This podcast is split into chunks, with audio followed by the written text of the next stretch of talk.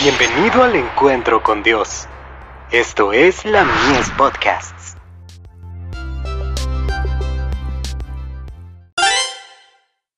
Hijos e hijas de Dios. Cristo sufrió por nosotros. Y estando en la condición de hombre, se humilló a sí mismo, haciéndose obediente hasta la muerte, y muerte de cruz. Filipenses 2, verso 8. El mundo caído es el campo de batalla del mayor conflicto que el universo celestial, y los poderes de la tierra hayan presenciado jamás. Fue señalado como el escenario en el cual se libraría la mayor lucha entre el bien y el mal, entre el cielo y el infierno. Todo ser humano desempeña una parte en este conflicto. Nadie puede permanecer en terreno neutral. Los hombres pueden aceptar o rechazar al Redentor del mundo. Todos son testigos, en favor o en contra de Cristo.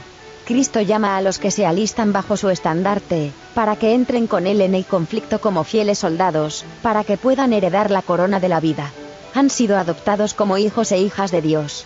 Cristo les ha dejado su promesa segura de que habrá un gran galardón en el reino de los cielos para que participen en su humillación y sufrimientos por causa de la verdad.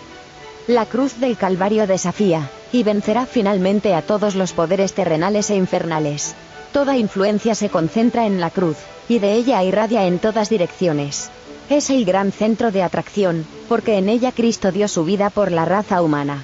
El sacrificio fue ofrecido con el propósito de restaurar al hombre a su perfección original, aún más, fue ofrecido para transformar completamente su carácter, y hacerlo más que vencedor.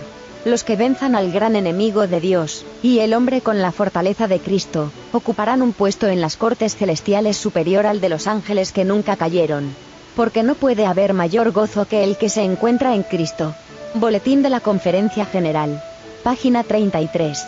1899.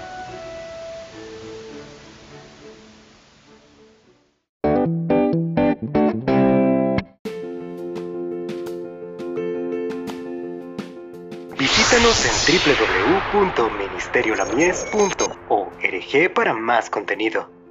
Dios te bendiga. Thank you.